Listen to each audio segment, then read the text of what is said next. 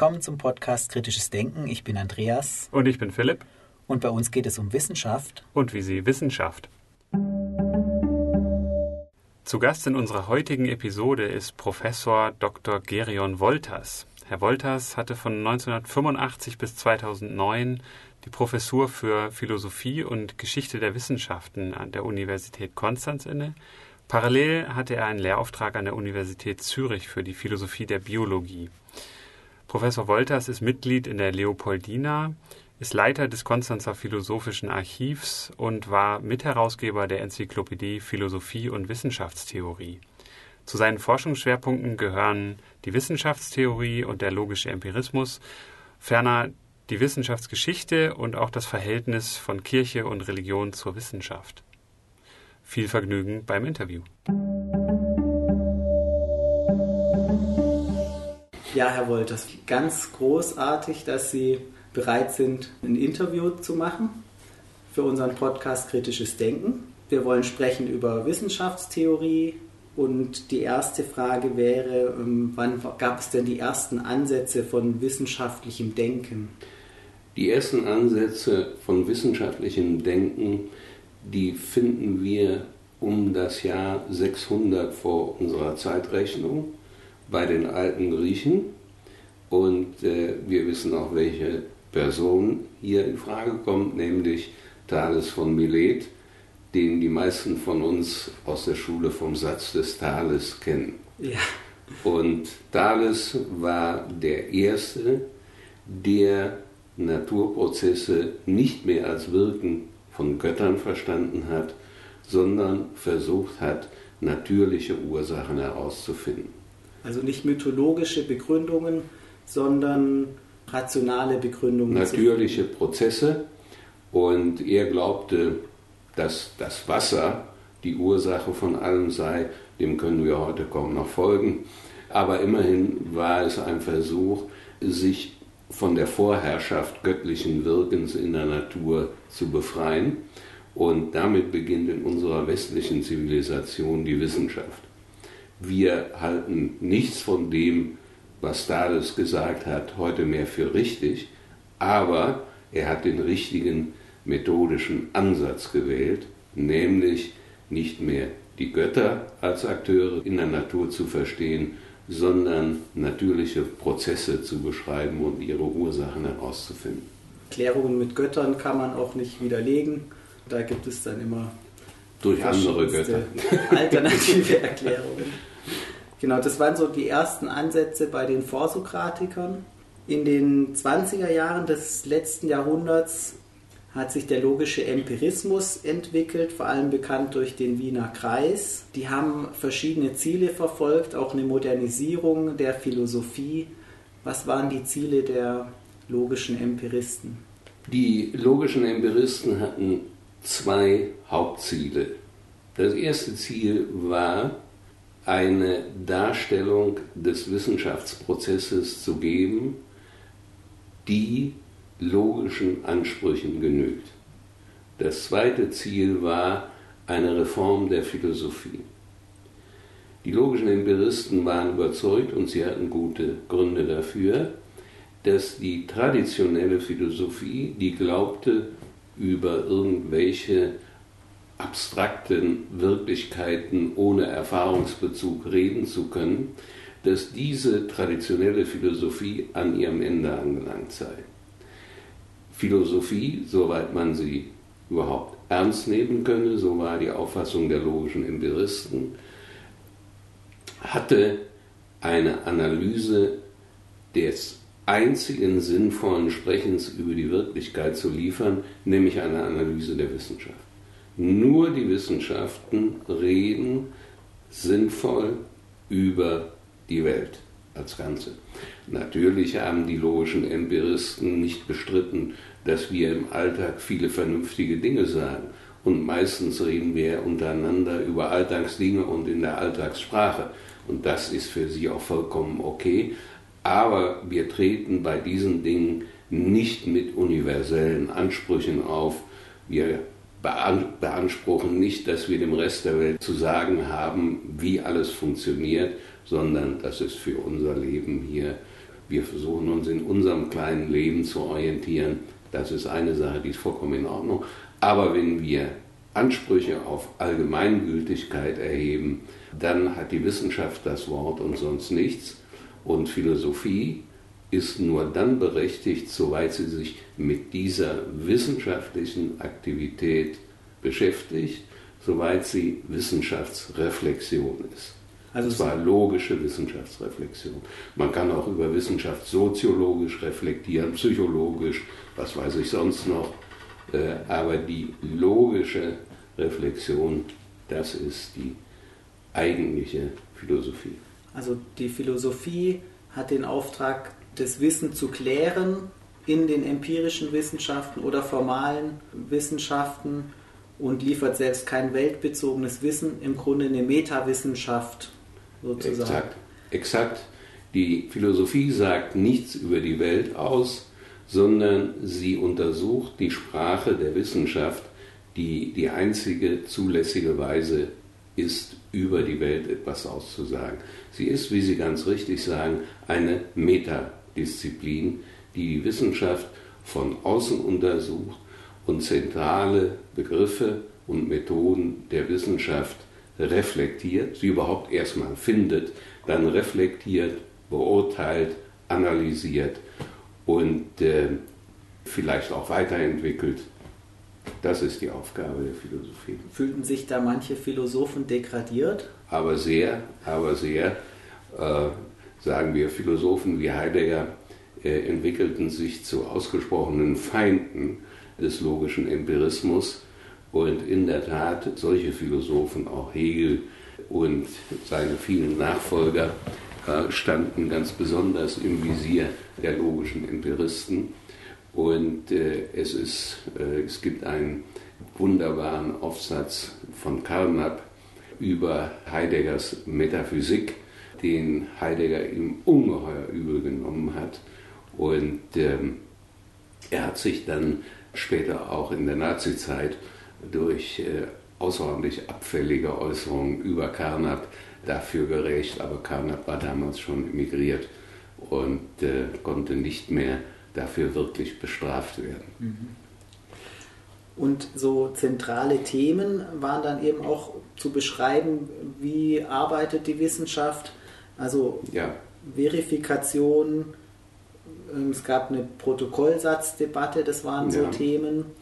Die zentralen Themen, die zentralen Themen, die der logische Empirismus äh, in Angriff genommen hat, war zunächst die Sprache der Wissenschaft. Und da haben die logischen Empiristen sehr passend unterschieden zwischen der Beobachtungssprache, in welcher über Beobachtungen die äh, Leute machen und äh, die sie auch zusammen machen können, berichtet wird, und die theoretische Sprache, in denen allgemeine Gesetzesaussagen getroffen werden. Das ist zunächst mal eine sehr wichtige Unterscheidung, die Sie getroffen haben. Dann ein weiteres zentrales Thema ist die Kausalität. Was heißt das eigentlich, wenn ich sage, dieses oder jenes Ereignis oder dieser oder jener Zustand ist die Ursache äh, eines anderen? Und äh, das muss dann auch wieder weiter unterschieden werden, sobald wir auf statistische, in statistische Bereiche hineinkommen, wo man gar nicht mehr von den Ursachen reden kann, sondern höchstens sagen kann, ja, es ist äh, mehr oder weniger wahrscheinlich mit einer äh, mehr oder weniger hohen äh, statistischen Wahrscheinlichkeit dies die Ursache von jenem. Ein weiterer wichtiger Punkt ist gerade der Wahrscheinlichkeitsbegriff, von dem ich vorhin gesprochen habe.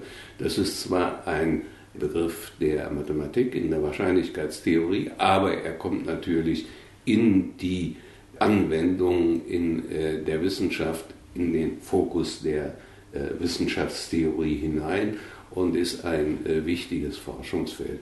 Ein weiteres Forschungsfeld ist ein für uns auf den ersten Blick sehr alltäglich klingender Begriff wie derjenige der Erklärung. Was heißt das eigentlich, dass ich ein bestimmtes Phänomen erkläre? Was heißt das?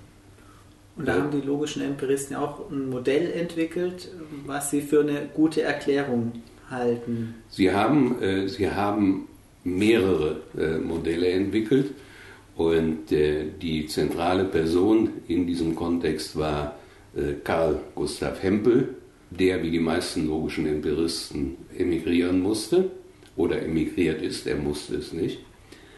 Und äh, äh, er hat das entwickelt, was äh, er selbst das deduktiv-nomologische Modell genannt hat, nämlich dass eine Erklärung, das darin besteht, dass eine Erklärung gelungen ist, wenn es, wenn man es schafft, einen bestimmten Sachverhalt logisch abzuleiten aus einem allgemeinen Gesetz und den spezifischen Randbedingungen des Falles.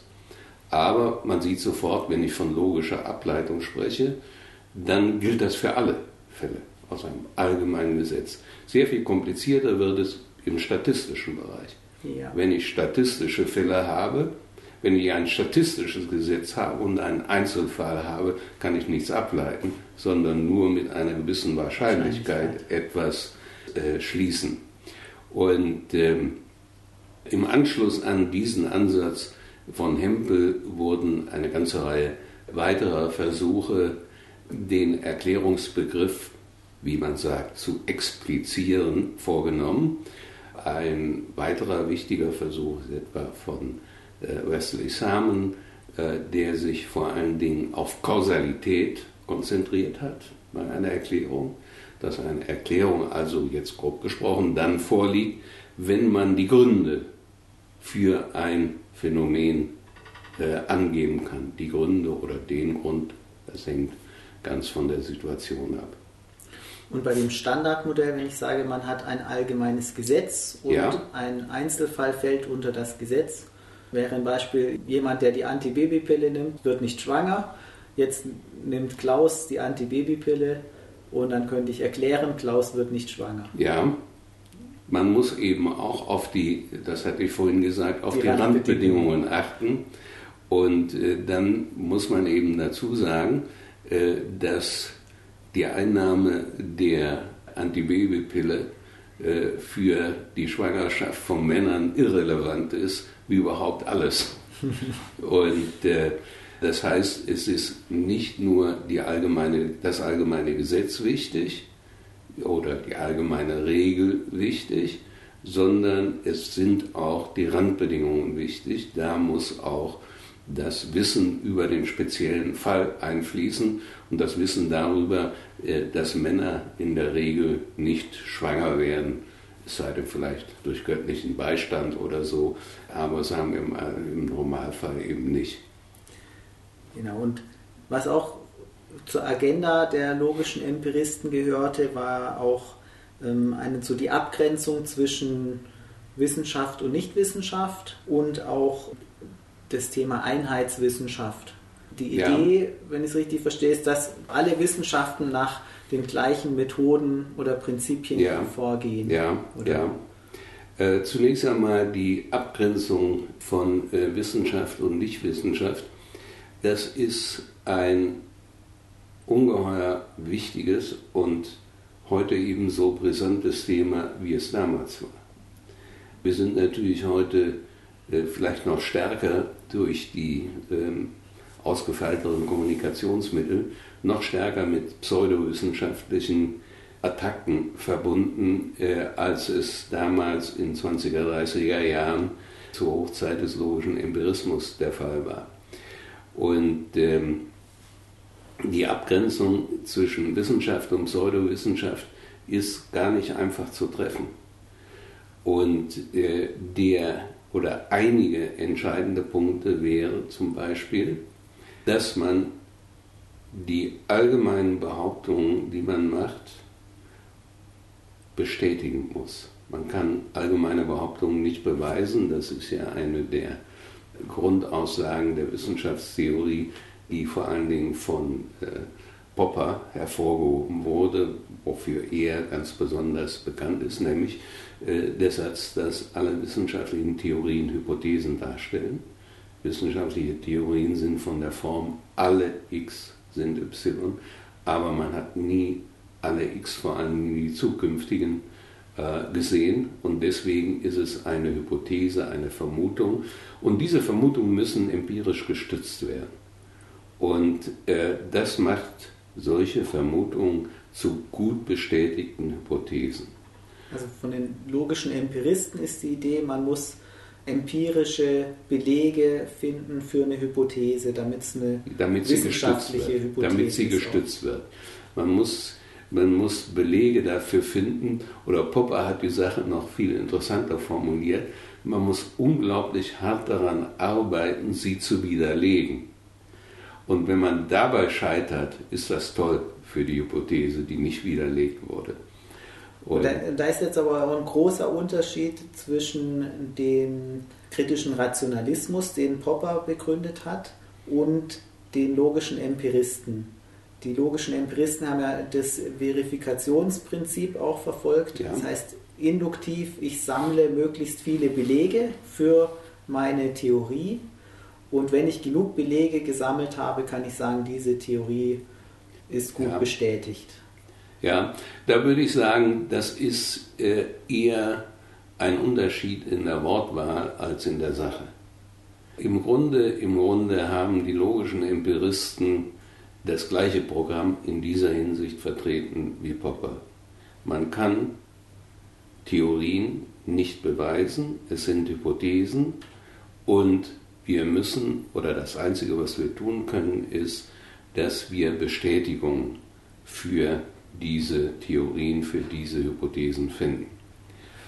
Und äh, Popper hat einen anderen Ausdruck dafür verwendet und, äh, und hat eben auch gesagt, wir müssen versuchen, unsere Hypothesen zu widerlegen. Und eine misslungene Widerlegung ist eine Bestätigung. Aber das sind Feinheiten, die im Grunde nicht von großer Bedeutung sind. Der entscheidende Punkt ist, dass wir Theorien nicht beweisen können, dass wir nicht sagen können, okay, jetzt haben wir die absolute Wahrheit, sondern dass wir einfach sagen können, wir haben hier eine sehr gut bestätigte Hypothese und es wäre töricht zu glauben, dass sie nicht zutrifft. Die Überschneidung jetzt zwischen Popper und den logischen Empiristen ist ja auch sehr groß. Sie sind beide überzeugt, dass Wissenschaft rational ist ähm, dass es eine großartige Sache ist, dass sie eher kumulativ ist, das heißt, wir gewinnen immer mehr Wissen, dass es auch diese Unterscheidung gibt zwischen der Beobachtung und der Theorie, dass man das klar ja. differenzieren kann. Ja, also ich bin der Meinung, dass die Unterschiede, also ich würde sogar ähm, Popper ohne weiteres den logischen Empiristen zuschlagen. Äh, Popper, Popper hat aber in seinem Self-Marketing äh, immer sehr betont, dass er ganz anders denkt. Ich muss gestehen, ich kann dem nicht folgen, okay. sondern ich sehe Popper im Kreis dieser Leute, äh, gerade eben im Zentrum der modernen Wissenschaftstheorie. Und äh, da unterscheidet er sich natürlich von manchen logischen Empiristen, aber manche logischen Empiristen unterscheiden sich auch untereinander. Ein sehr interessantes Beispiel äh, ist in meinen Augen Neurath. Otto Neurath, äh, das war von seiner fachlichen Herkunft her ein Soziologe, der eine tolle Idee hatte, äh, wie man die Wirtschaft fördert. Und zwar hat er die Konzeption entwickelt, dass in Kriegszeiten die Wirtschaft ganz besonders gut funktioniert. Er hatte sich an den Balkankriegen orientiert und äh, die Wirtschaftsform in Kriegszeiten war Planwirtschaft, eine Art von Planwirtschaft. Nicht nach sowjetischem Muster, aber doch eine sehr viel stärker geplante Wirtschaft äh, als in Friedenszeiten. Und der fand nun, äh, dass man diese Idee im gerade entstandenen Kommunismus verwirklichen können. Denken Sie an Oktoberrevolution 1917 und äh, wenig später Räterepublik in München und dort taucht Otto Neurath auf und wird Volkskommissar für Wirtschaft. Und ähm, wie Sie wissen, hat die Räterepublik in München nicht lange bestanden und äh, Otto Neurath landet im Gefängnis.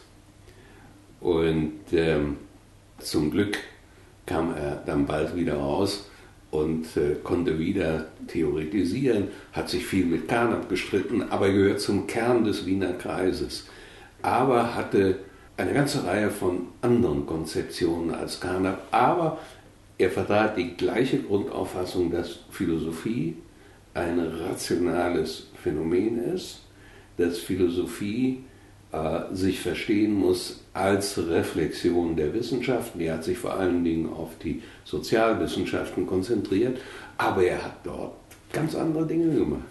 Mhm. Also auch große Unterschiede. Ja, große Unterschiede. Also ich würde mal sagen, der Unterschied zwischen Neurath und Carnap, die Sie im Übrigen gut verstanden haben, war größer als der zwischen Carnap und Popper.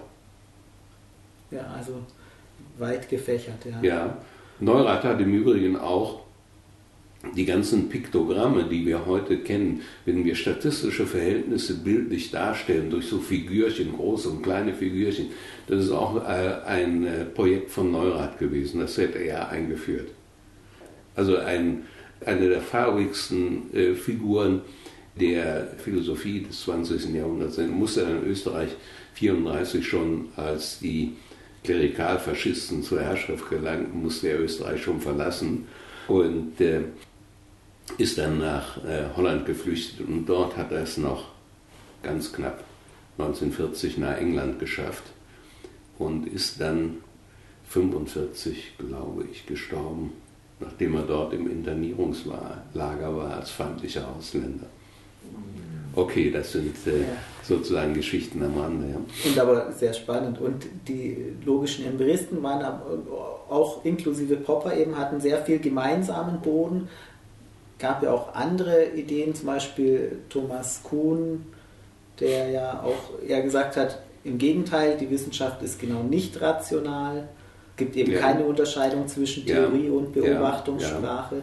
Da komme ich jetzt gerade mal auf Ihr äh, auf Ihre Frage, die ich noch gar nicht beantwortet habe, das Projekt Einheitswissenschaft ja. Das war ja ein Projekt von, von äh, Neurath.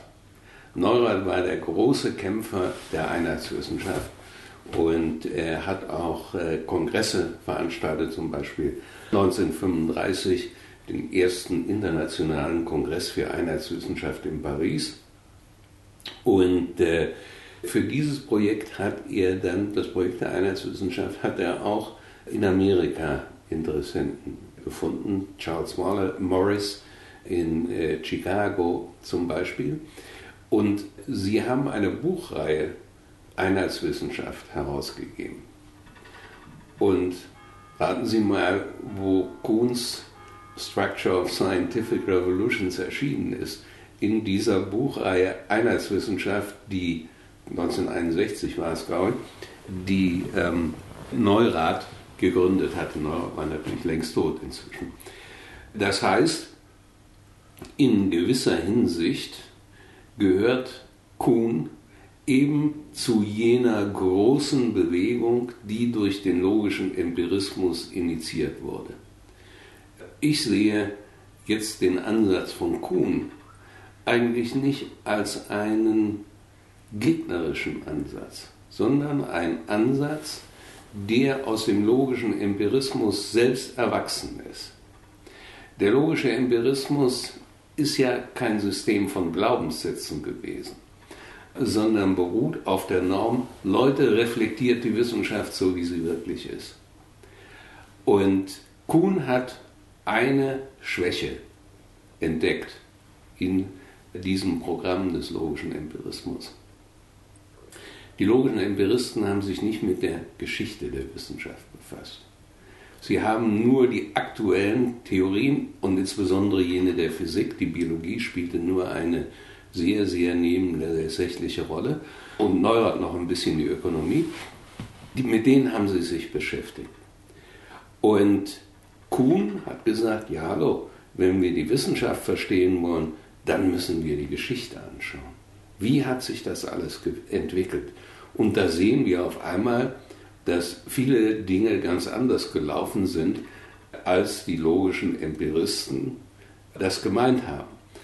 Klar, das ist eine Gegenposition, aber eine, die gewissermaßen im logisch-empiristischen Programm selber drin ist. Und die aus dem heraus aus, aus dem herausgewachsen ist. Es gab ja kein Verbot, in die Geschichte zu schauen. Sie haben es nur nicht gemacht, die Leute. Ja. Weil sie von der Geschichte keine Ahnung hatten, nehme ich an.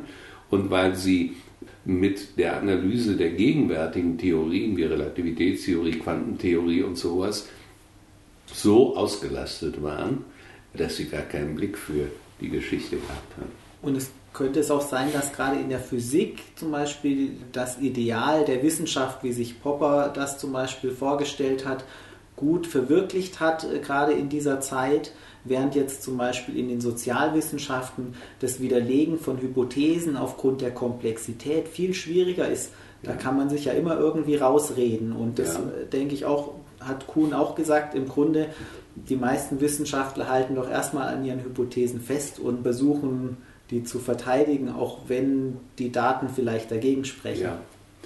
Na, in der Tat, in der Tat wird an dieser Stelle eine schwache Seite des logischen Empirismus sichtbar. Äh, und diese schwache Seite besteht darin, dass sie sich viel zu sehr die Physik als Modell für Wissenschaft überhaupt genommen haben. Viele Dinge im logischen Empirismus funktionieren schon gar nicht mehr so richtig, wenn wir in die Biologie hineingehen. Und ähm, noch mehr ist es so, wenn wir in die Sozialwissenschaften hineingehen. Und die Idee, die aus der Physik kam, war, worauf es ankommt in der Wissenschaft, ist, allgemeine Gesetze aufzustellen und dann individuelle Phänomene aus diesen Gesetzen zu erklären. Das ist in den Sozialwissenschaften vielleicht kein besonders zielführendes Verfahren. Also wenn ich zum Beispiel die Soziologie mir anschaue und wenn ich etwa über Gewerkschaften etwas schreiben will, ist ja ein wichtiger soziologischer äh, Faktor, dann führen mich allgemeine Hypothesen und deren empirische Überprüfung nicht sehr viel weiter. Da hilft es vielleicht viel mehr, etwas zu machen, was man ein analytisches Narrativ nennen könnte. Nämlich, dass man sich das Wirken der Gewerkschaften anschaut, vielleicht auch in einer historischen Perspektive, das analysiert, in Beziehung zu anderen Dingen stellt, ohne Gesetzeshypothesen aufzustellen. Das ist ziemlich langweilig. Ich will ja keine Gesetze über Gewerkschaften wissen, sondern ich will wissen, wie sie einigermaßen funktionieren und äh, welche Rolle sie spielen und so weiter. Und äh, das gilt für viele, viele Gegenstände im sozialwissenschaftlichen Bereich. Und ich nehme an, in der Psychologie wird es so ähnlich sein.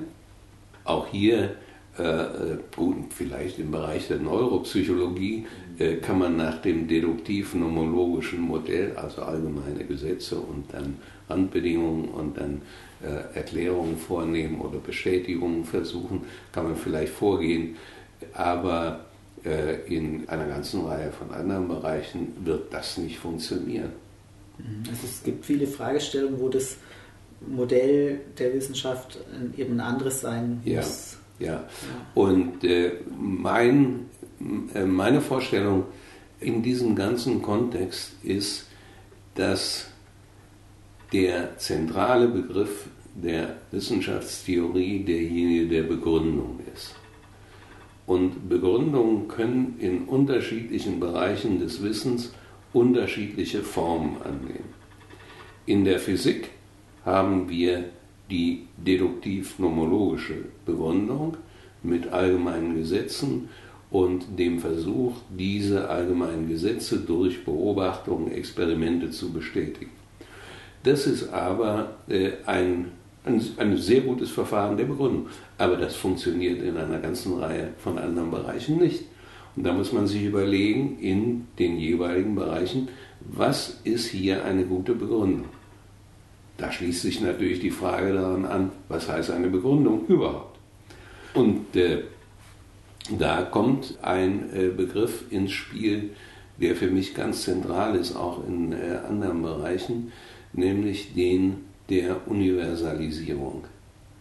Dass man Gründe angibt, die für alle, die in der Lage sind, den Sachverhalt zu verstehen, akzeptabel sein müssen. Das nennt man Universalisierung. Und, äh, und das kann man auf ganz, klar kann man das auf die deduktiv-nomologische Weise erreichen in den Bereichen, wo es funktioniert, wie in der Physik.